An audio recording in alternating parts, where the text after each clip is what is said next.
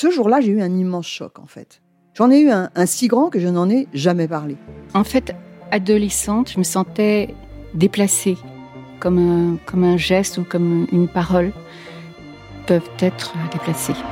En famille, en amour, au travail, en société, trouve-t-on jamais tout à fait sa place? Ce sentiment d'être en adéquation avec soi-même, de se rapprocher de la personne que l'on a l'ambition d'être. Une carrière pertinente qui nous rend heureux, un entourage qui nous aime pour ce que nous sommes, une vie qui nous ressemble ou tout du moins nous trahisse le moins possible. Parfois, ce sentiment de cohérence arrive vite, parfois plus tard, quelquefois jamais.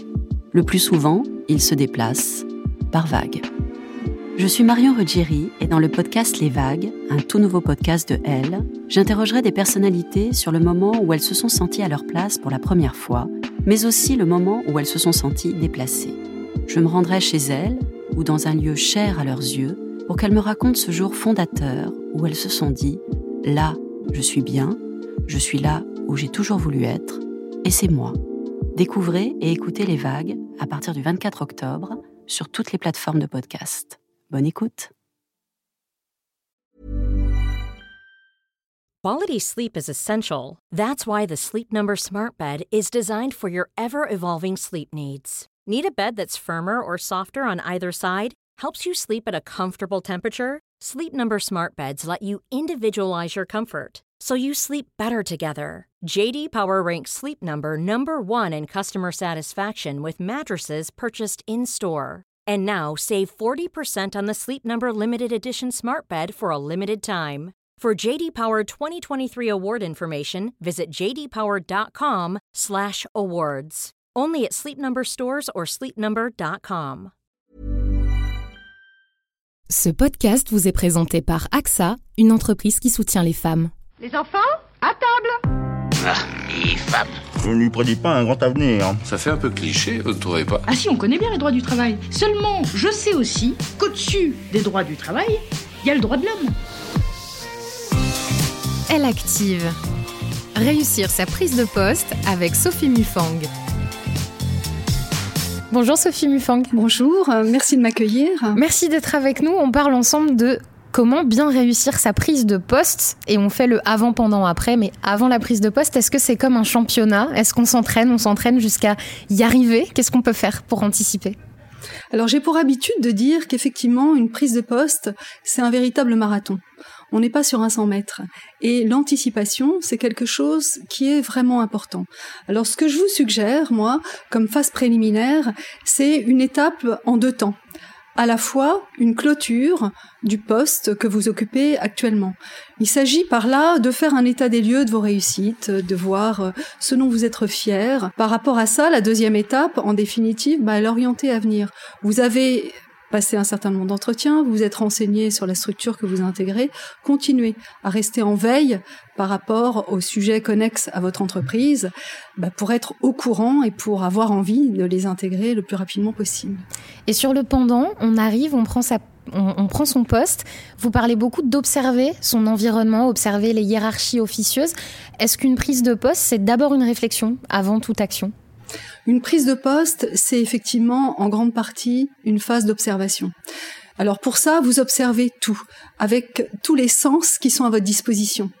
Vous regardez qui parle avec qui, si les portes sont ouvertes, vous écoutez, on parle fort, on parle pas fort, qui euh, rencontre qui. Euh, vraiment, tout est bon à prendre. Et cette phase d'observation, elle vous permet justement de voir qui véritablement a de l'influence. Une prise de poste, c'est aussi une prise d'équipe. Il y a la culture de l'entreprise, il y a l'environnement, mais il y a l'équipe. Comment on fait pour se positionner par rapport à ses supérieurs ou, tout simplement par rapport à ses collègues de même niveau? Et est-ce qu'il y a deux façons de faire différentes justement avec la hiérarchie et ses collègues? Alors vous abordez un point très important. Euh, une entreprise, c'est une histoire d'hommes. Et, euh, et, ça, c'est quelque chose de fondamental. Donc, créer un lien privilégié avec votre N plus 1, c'est fondamental.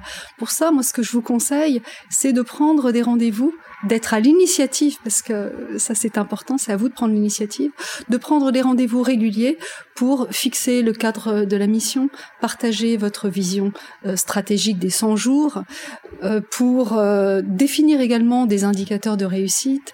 Bref, c'est par ces interactions que vous allez créer de la confiance et que vous allez être embarqué dans la même aventure. Et alors d'un point de vue un petit peu plus général, vous avez aussi au sein de l'entreprise des hommes et des femmes avec lesquels vous travaillez et il est essentiel pour vous d'identifier véritablement quelles personnes sont des alliés inconditionnels, si je puis dire, quelles personnes sont systématiquement réticentes et sont des freins, et quelles personnes sont neutres, ce qu'on appelle les indécis. Et il est très important pour vous de dépenser votre énergie à bon escient. C'est-à-dire que ceux qui vous sont acquis, euh, il n'y a pas besoin d'aller les voir. Ceux qui sont réfractaires à tout changement, non plus. Ça va être une trop grande dépense d'énergie pour des résultats peu euh, profitables. Par contre, euh, créer du lien avec les indécis pour les embarquer avec vous dans cette belle aventure. Et est-ce qu'il y a des écueils à arriver? Parce que quand on prend un poste, on a tendance à pas tout de suite montrer ce qu'on est. Et alors, soit on manque de confiance en soi et on a tendance à ne pas s'imposer, à peu parler, soit on fait l'inverse. Voilà, quels sont les extrêmes à éviter? Le premier conseil, moi, que je voudrais vous donner à tous et à toutes, c'est d'avoir confiance. Si on vous a choisi, si vous êtes là, c'est justement pour les belles qualités que vous avez, l'expertise professionnelle, les compétences professionnelles et aussi pour la personne que vous êtes. Donc ayez confiance et essayez de dépasser parfois ce syndrome de l'imposteur euh, qui vous fait dire dans votre tête est-ce que je vais être à la hauteur ou est-ce qu'il n'y a pas une erreur de casting? L'autre message que je voudrais faire passer, c'est que euh, il est un peu maladroit de critiquer systématiquement ce qui a été fait par vos prédécesseurs pour vous poser euh, en sauveur. Essayez de voir quelles étaient les bonnes pratiques mises en place et capitaliser là-dessus. Une prise de poste, c'est effectivement une ouverture sur un changement, euh, mais ce que je voudrais euh, vous faire passer également, c'est que c'est une évolution et non pas une révolution que vous avez à opérer. Toute réussite dans la prise de poste passe par une motivation, une envie et une forme de générosité bah, qui sont belles à partager. Observer, avoir confiance en soi, éviter la critique appréhender la culture de l'entreprise. Merci Sophie Mufang. Merci à vous.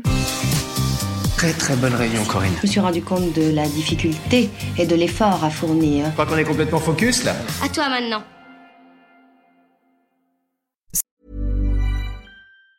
Mom deserves the best, and there's no better place to shop for Mother's Day than Whole Foods Market. They're your destination for unbeatable savings, from premium gifts to show-stopping flowers and irresistible desserts. Start by saving 33% with Prime on all body care and candles. Then get a 15-stem bunch of tulips for just $9.99 each with Prime. Round out Mom's menu with festive rosé, irresistible berry chantilly cake, and more special treats. Come celebrate Mother's Day at Whole Foods Market.